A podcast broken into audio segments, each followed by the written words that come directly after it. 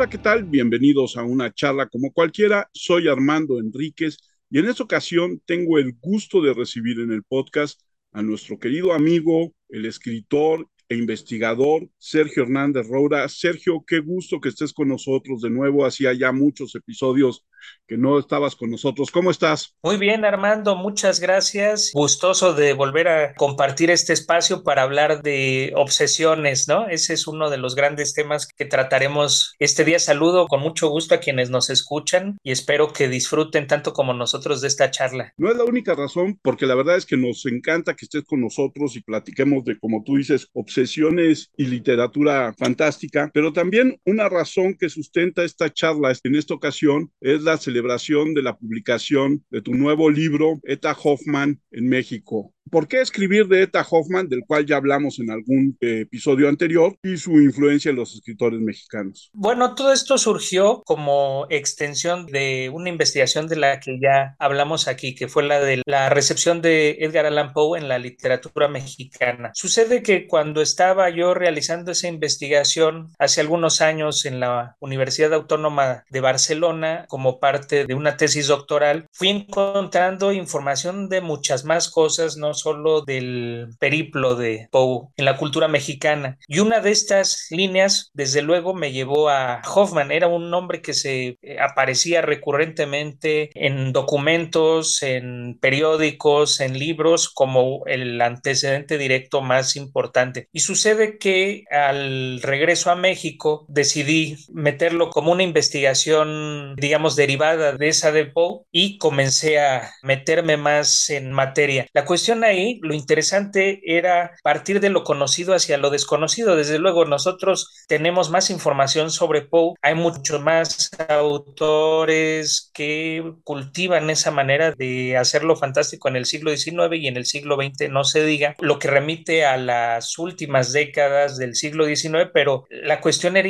ir, más atrás en el tiempo. ¿Qué pasaba antes? Y precisamente Hoffman me permitió indagar en la concepción de lo fantástico sino anterior, porque llega un momento en el que se traslapan las dos influencias, por lo menos ir algunos años hacia atrás. Y si la investigación de Poe comenzaba en 1859 con una primera referencia en el periódico, la de Hoffman me llevó a la década anterior, a la de 1840, en la cual comienzan a aparecer las primeras menciones, las primeras alusiones a las obras de este autor. Fue así como he ido en una marcha hacia atrás en el tiempo para conocer más acerca de la historia de lo fantástico en nuestra cultura. Una de las cosas que me sorprende, y tú me aclararás, cuando hablas de ciertas obras que se publicaban en el siglo XIX y aparecían anunciadas en los diarios, y que es la única referencia que tienes de que la obra de Hoffman se publicó en México, porque no hay volúmenes físicos, ¿eso quiere decir que era muy leído o que no lo era? Fíjate que eso es lo interesante.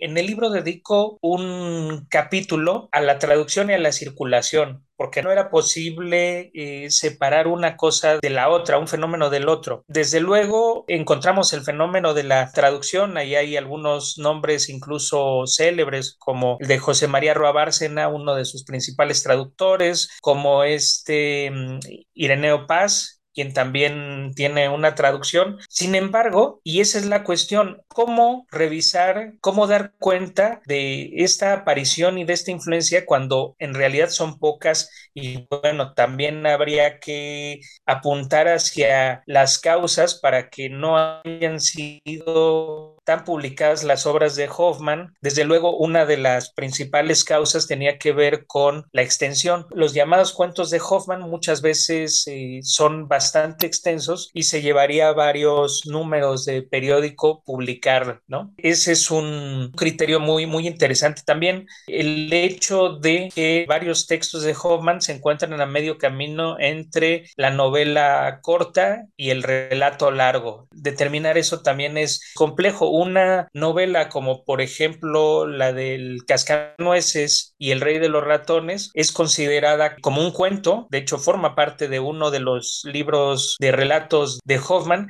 y sin embargo nosotros la, podemos encontrar a veces publicada como si fuera novela. Eso llega a pasar. Entonces la cuestión ahí era también asomarse a ver qué era lo que circulaba y de lo que pude tener pruebas es la circulación para comenzar de ediciones francesas.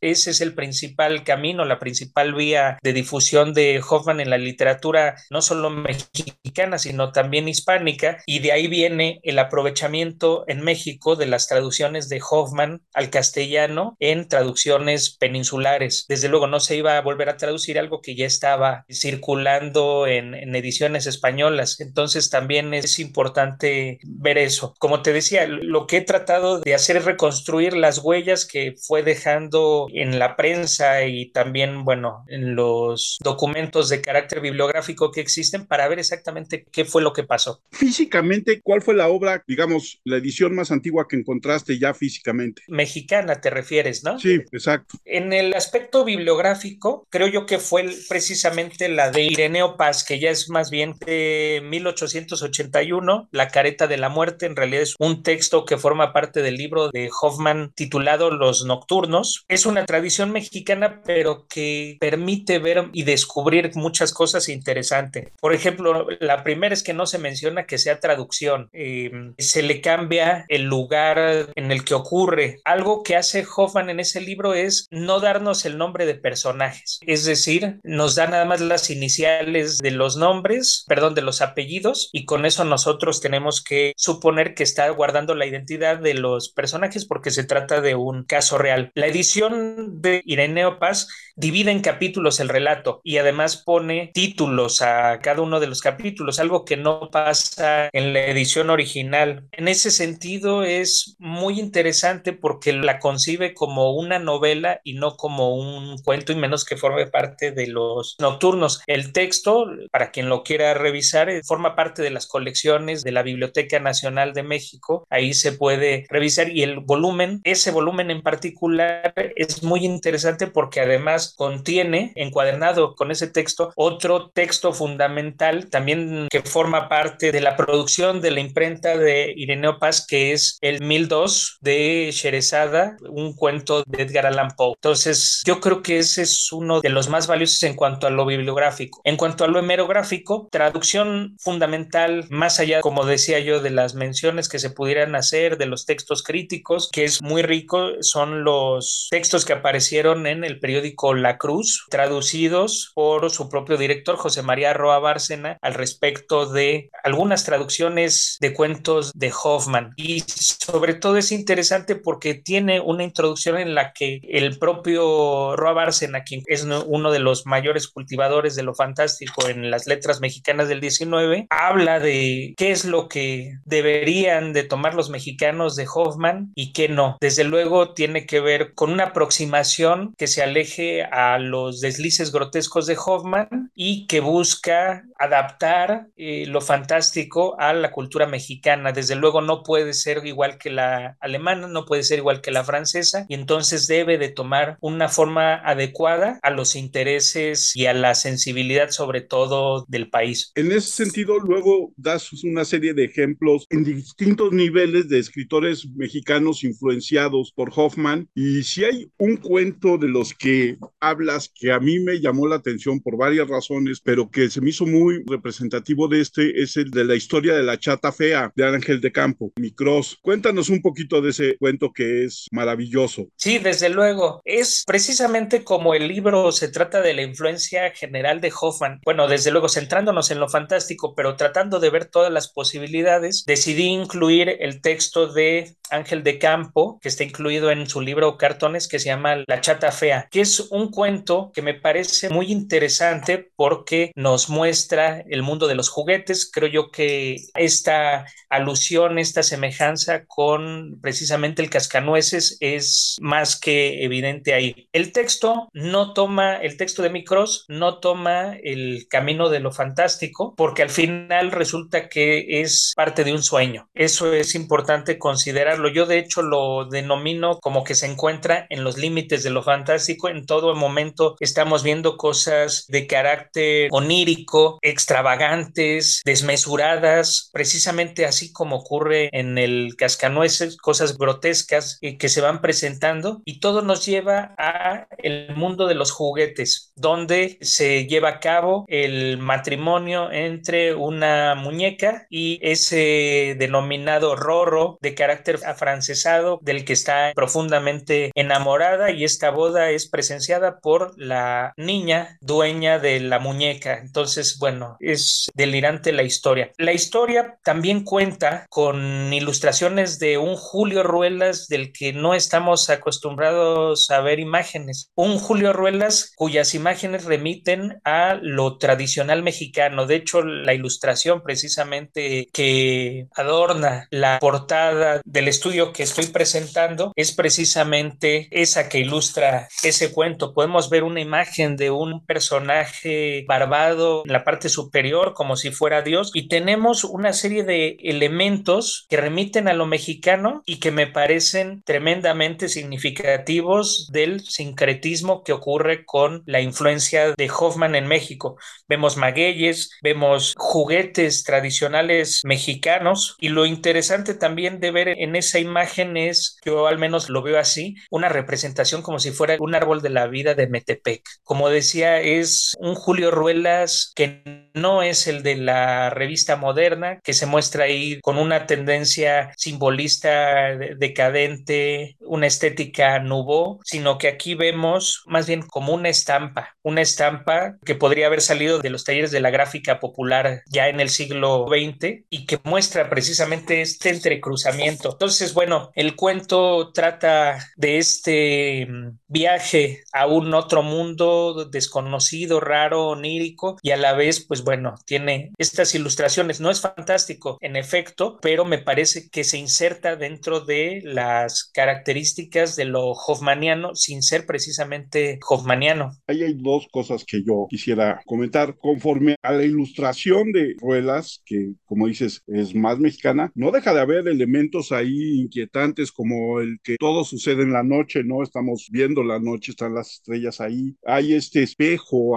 o lago abajo de los personajes. Y luego hay esta imagen que pareciera un nacimiento abajo precisamente del, yo diría que es un demiurgo el que observa toda la escena, ¿no? Hay una especie como de nacimiento, de retablo muy extraño que si el texto no es fantástico, la ilustración es suficientemente fantástica, ¿no? Y por otro lado, el inicio de esta historia que de repente, como tú dices, se desapega de lo fantástico para al final volverse una historia muy moral, pero el principio a mí me parece o me recordó de inmediato, no sé si sea esa la influencia de Cricri, pero era la muñeca fea, ¿no? La muñeca de trapo que termina abandonada en un rincón del cajón. No sé tú cómo veas, pero eso fue lo primero que me vino a mí. Mira, ahora que mencionas a Cricri, por supuesto, pero fíjate, no es tanto en la muñeca fea, es en el baile de los juguetes. También. Ahí está, es exactamente esa la estética, ¿no? El momento en el que lo inanimado cobra vida y nos remite a un otro mundo, un mundo onírico, un mundo de sueños, pero que desde luego, desde la perspectiva de Hoffman, los sueños no solo suelen tener partes bonitas, luminosas, sino también la parte siniestra y oscura del sueño es fundamental. Y ahorita que comentabas esta cuestión del demiurgo, porque ahí sale en efecto esta imagen que parece el sol y que es como un viejo que está sonriendo de manera grotesca, ese es uno de los grandes temas de Hoffman, ¿no? ¿Quién maneja los hilos? ¿En qué medida nosotros no somos marionetas de fuerzas que nos sobrepasan? Y eso lo conecta precisamente con otros autores como Poe o como con Lovecraft incluso, ¿no? ¿En qué medida no formamos parte de un universo en el que solo somos juguetes, ¿no? De estas fuerzas. Yo creo que ahí también comienza y esta cuestión del demiurgo es fundamental. Y luego citas otro cuento que ese sí solamente con lo que tú citas, pero que se me hace fascinante, que es de Guillermo Vigili Robles, un autor que no conocía hasta ahora que leo tu libro, que se llama Historieta de sobremesa, que se me hizo una narración realmente delirante, ¿no? Sí, en efecto. A este Vigili Robles fue un autor que descubrí realizando el trabajo de Poe. Y había un cuento en particular que es ese de historieta de sobremesa que no me encajaba en Poe. ¿Por qué? Bueno, en el caso de la investigación sobre Poe, encontré un cuento que se llama Raro, que es de la persistencia de una presencia femenina de carácter eh, oscuro y siniestro que persigue a un personaje a lo largo de su vida. Una presencia que es acosadora, que de pronto remite o puede remitir al destino, pero también remite a los miedos más profundos que vienen de la infancia. Ese cuento responde a las características de la concepción de lo fantástico y también de cuento de Poe y es redondo, eh, todos los elementos apuntan hacia un mismo efecto, incluso tenemos un objeto de carácter luminoso que aparece al final y que además es parecido al de el famoso cuento de José María Roa Bárcena de Lanchitas, es decir, un pañuelo. Todos los elementos de Poe estaban ahí. Sin embargo, en el mismo libro de cuentos de Vigil y Robles aparece este de historieta de sobremesa que en esencia pareciera de pronto que son varias historias hiladas. Cuando nosotros pensamos que ya llegamos al clímax, resulta que vuelve a comenzar como la historia y de pronto nos encontramos más adelante con que ese primer clímax reaparece en algún momento a la mitad de la historia y al final también. Digamos que es una construcción más bien en tres actos, que es desbordante, que es alucinante, que de pronto no sabemos qué tan real es y también esa es una gran diferencia con respecto a la concepción de Poe, que tiende a ser más realista en todos sus elementos, que busca acercarnos más a los horrores. Aquí tenemos una historia que incluso tiene momentos que ocurren en un carnaval. Es un personaje que descubre enfrente de su ventana a una hermosa mujer que es cuidada por una anciana muy extraña. A lo largo de la historia nosotros observamos que hay de alguna manera una identidad entre esta chica y esta anciana siniestra. Hay momentos también que pensamos que es la misma persona. El personaje descubre que en realidad el lugar en el que ella debió de haber estado habitando en realidad no ha sido habitada y en un carnaval se reencuentra con la chica en estos bailes de máscaras, precisamente hasta uno se lo imagina veneciano, el vestido de dominó negro, ¿no? Y volvemos a encontrar a esta figura que se le aparece y que le da muestras de su carácter sobrenatural. Más adelante el mismo personaje entrará en el colegio de medicina y encontrará un cadáver exactamente igual al de ella, pero además el cadáver da muestras de ser el mismo ser. Entonces, este, poco a poco se va despegando de la realidad la historia y nos va llevando por caminos siniestros y eh, precisamente, como decía hace rato con respecto a lo del demiurgo, para mostrar que este personaje no es dueño de sí y que esta presencia lo seguirá acosando. No contaremos el final, pero es espeluznante. Y es una historia que me parecía que era digna de rescatar y que precisamente no se adecuaba a lo de Poe y se adecuaba más a lo de Hoffman precisamente en esta desmesura, en esta exageración, en este uso de elementos grotescos y que remiten más precisamente a esos momentos del sueño en los cuales se está perdiendo el control de lo que pasa y en este caso el lector, así como el soñador, es presa de todos los estímulos que van apareciendo originados por su inconsciente. Sergio, en estas investigaciones, por ejemplo, esto de encontrar este cuento tan maravilloso de, de Guillermo Vigili Robles, e independientemente de un nuevo proyecto que tienes del que a mí me gustaría que luego hiciéramos una charla aparte, a través de lo que has investigado tanto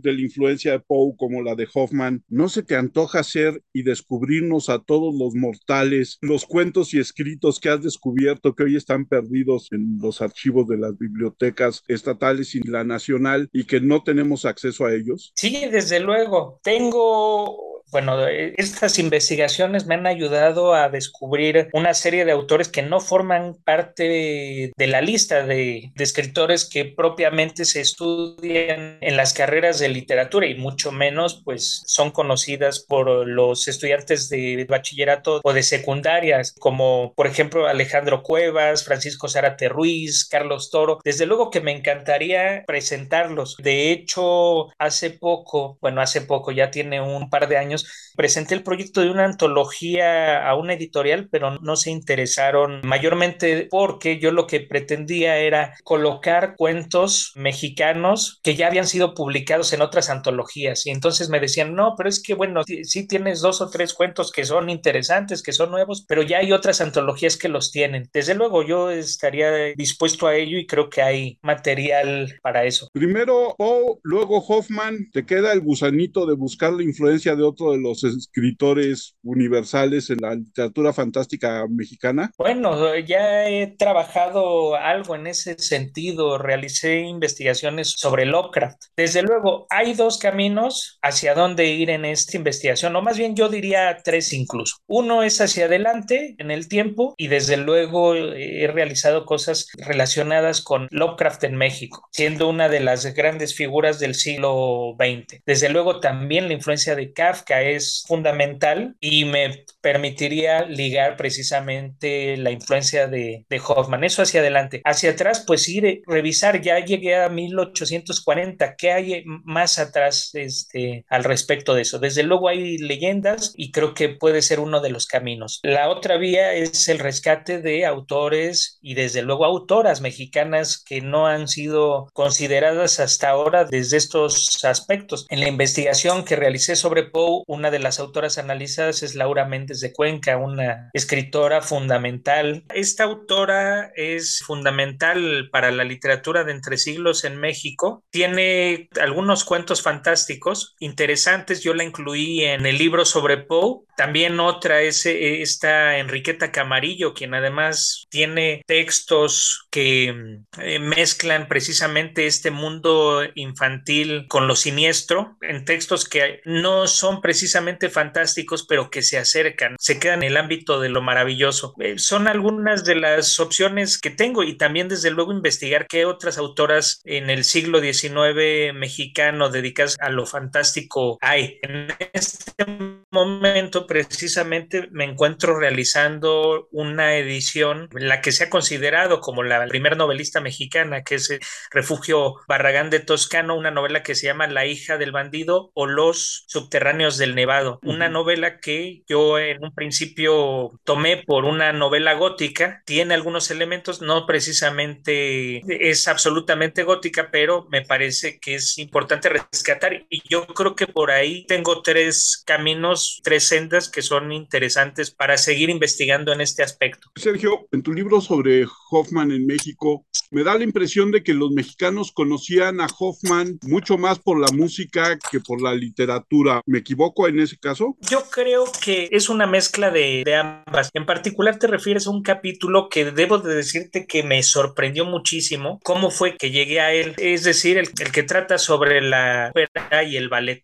Eh, sucede que cuando estaba haciendo sobre todo la recopilación de toda la información de qué encontraba en los periódicos que había, me di cuenta de que aparecían muchas referencias a el estreno de la ópera en México, que ocurrió el 15 de diciembre de 1882. Me parecía muy interesante porque me di cuenta de que había causado bastante expectación y revuelo la aparición de esta ópera, una ópera que si no han presenciado, si no han tenido la oportunidad de escuchar, hay bastantes grabaciones en YouTube, eh, lo comento por si alguien quiere acercarse a ella, es una obra increíble, es completamente hoffmaniana este, y es muy interesante. Digo esto de que es muy, muy hoffmaniana porque me parece que Logró captar la esencia de la obra, así como en el ballet del Cascanueces, Tchaikovsky logró transmitir esta idea de un otro mundo mágico a través de la música. Y pues bueno, me encontré con esta expectación que había causado. Estamos acostumbrados a pensar que en nuestra época la información corre con celeridad y que estamos informados de lo que pasa en todo el mundo al momento. Y sin embargo es increíble darse cuenta que, que hacia los ochentas eh, estaban perfectamente informados los lectores de los periódicos mexicanos de la enfermedad que padecía Offenbach,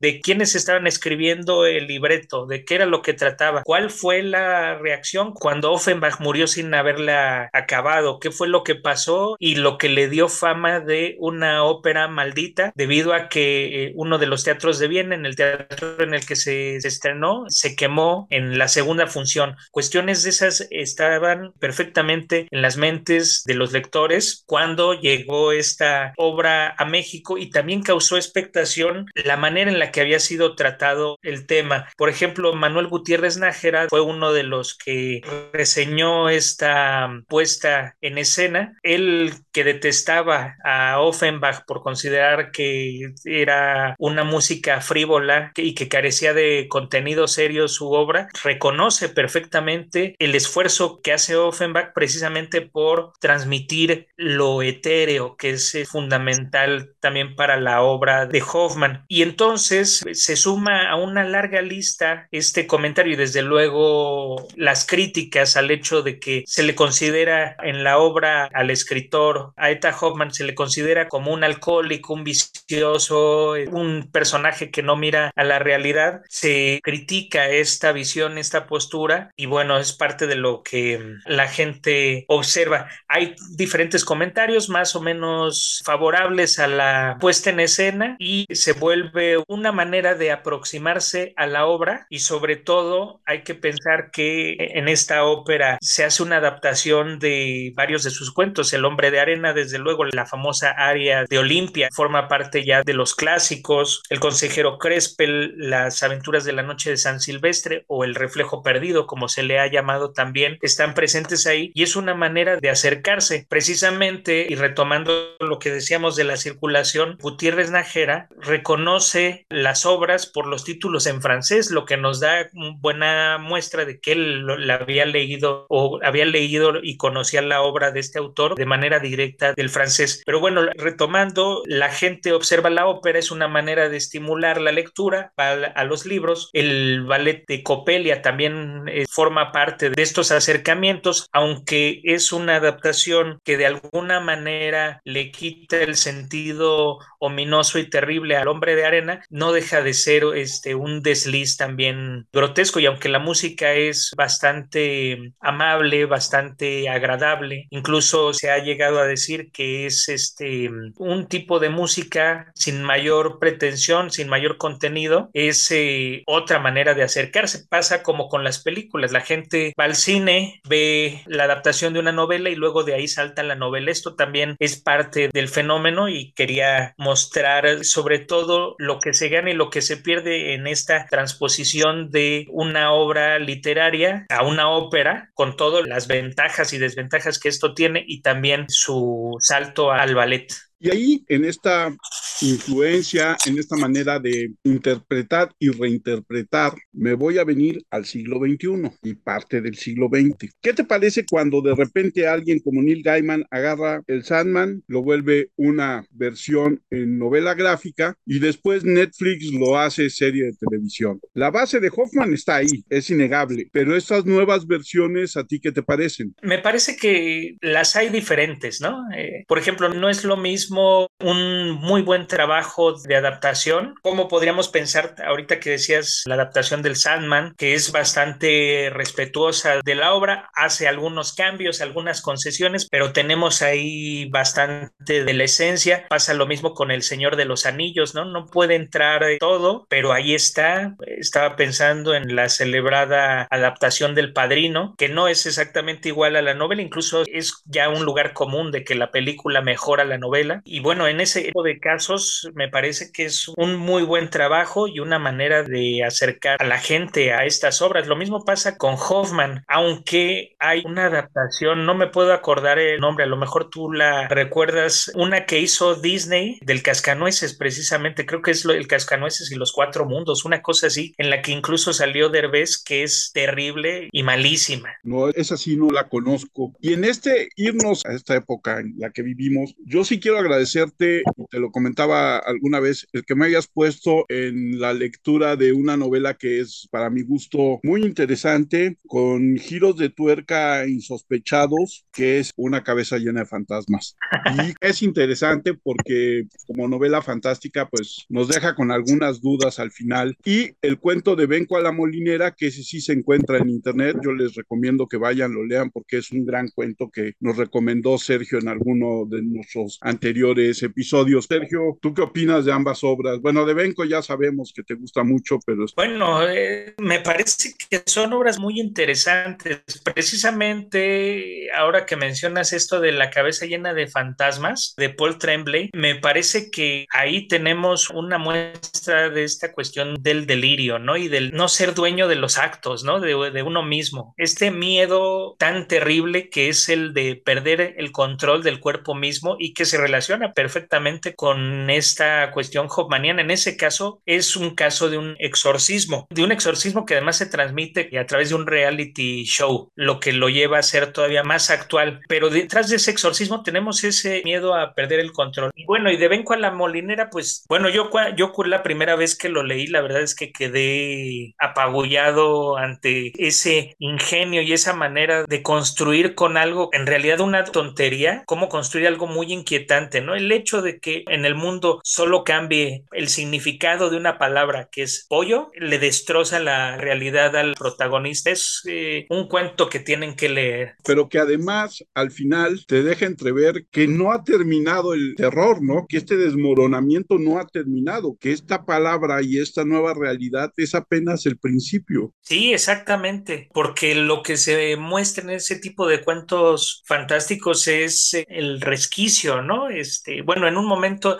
dado es un resquicio, una grieta, pero en este momento, en este tipo de cuentos, vemos la manera en la que se puede llegar a desmoronar la realidad, que es una cuestión muy tremenda, y además la otra cuestión que es característica ya de la literatura fantástica denominada posmoderna es el hecho de que los personajes no solo nos muestran ese momento de desmoronamiento o de duda, sino que además los vemos ya lidiar con él, o sea, cómo se enfrentan y hay algunos que ya lo hacen incluso con normalidad, ya no es la gran desgracia, es parte como de la vida y pues hay que acostumbrarse a ella, ¿no? Lo que le quedará al personaje dependiendo de la interpretación que le demos. Y hoy en día, en este mundo que vivimos de sobrecalentamiento global, de guerras, de incertidumbres, de populismos, es tierra fértil para que la novela fantástica tome un nuevo auge, ¿no? Porque de repente hay cosas en las que siento, no sé tú cómo veas, que ya se había estancado, ¿no? Pero creo que hoy tenemos la tierra fértil para poder... Sí, desde luego, y, fíjate, hablaré de un par de autores que me parecen importantísimos en este momento. El primero del que hablaré, ya habíamos mencionado algunas cosas en alguno de los programas anteriores, es este Thomas Ligotti, quien nos muestra esta influencia del sueño en la manera de concebir las historias. De pronto estamos inmersos ya en un mundo onírico y precisamente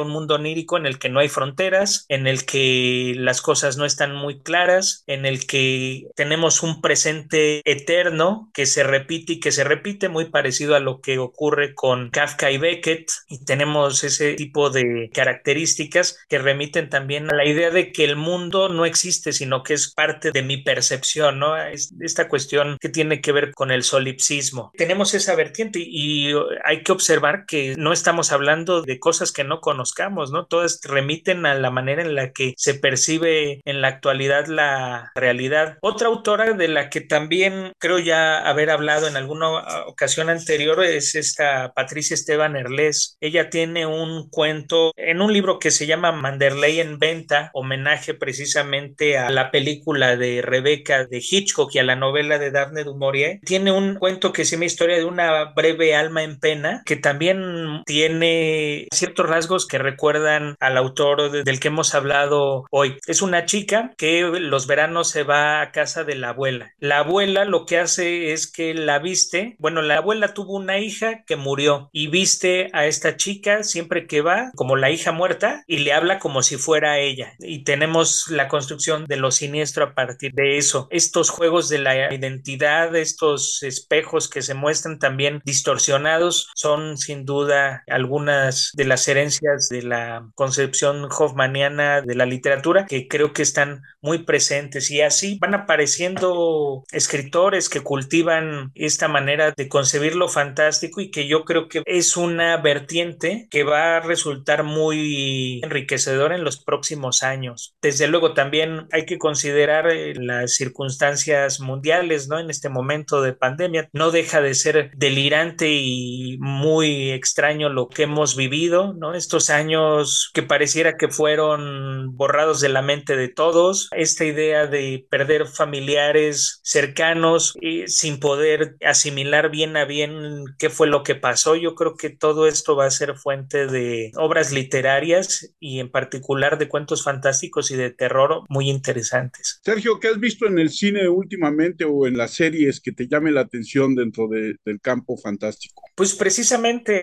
la semana pasada terminé de ver el Sandman, que me pareció bastante bien. Yo desde luego el cómic es eh, prodigioso. Es esta manera en la que comienza el cómic yéndonos hacia lo terrorífico y que de pronto comenzó a cambiar. Neil Gaiman comenzó a ver las posibilidades y de pronto ya metió a Shakespeare, de pronto se convirtió eso en los cuentos de Canterbury. Luego de eso se convirtió en una tragedia de tintes griegos, me pareció prodigioso y yo la verdad espero que buena parte de ese sentido y ese interés permanezca en la adaptación. Es del género, es lo último que he visto y creo que está bastante bien. Y en cuanto a lecturas, estaba retomando el libro de Carlos Fuentes de Inquieta Compañía. Fue uno de sus últimos libros de cuentos en el que está el famoso texto de Vlad, que es eh, una historia de vampiros que ocurre en la Ciudad de México. El vampiro ya no tiene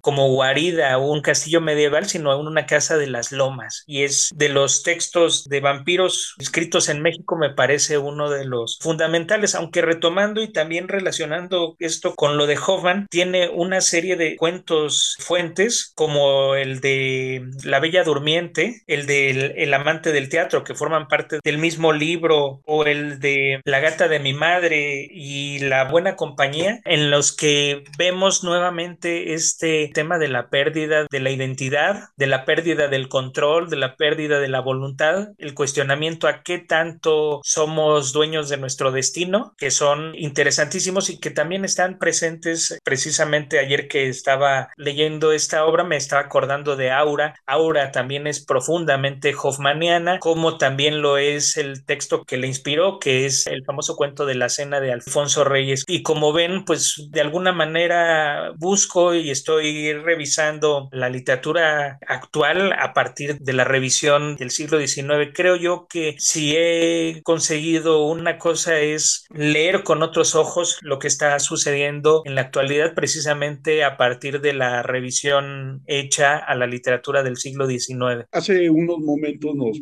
platicabas de los caminos que se puede tomar en la investigación que estás haciendo y decías, hacia atrás tendría que ir hacia leyendas. ¿No hay otro autor así que sea fundamental en ese sentido en el siglo XVII o en el siglo XVIII? No, bueno, es que no es precisamente un autor en particular, es más bien un género. Ya lo he estado revisando, he estado haciendo calas al tema y es la literatura gótica, precisamente el antecedente más importante a las obras analizadas, ¿no? Tanto de Poe como de Hoffman. Me he asomado a la obra de Paino. Tengo un artículo precisamente dedicado a uno de sus cuentos, uno en el que se ve la manera en la que se está tratando de asimilar lo gótico en el siglo XIX mexicano, cuyo título es La aventura de un veterano. Un cuento que busca asustar al lector, que responde a los mecanismos de la literatura gótica y que también trata trata de adaptarlos, de ponerlos en la situación que se vivía en el momento. Paino se regresa algunos años y nos habla del final de la guerra de independencia de México, pero también, pues bueno,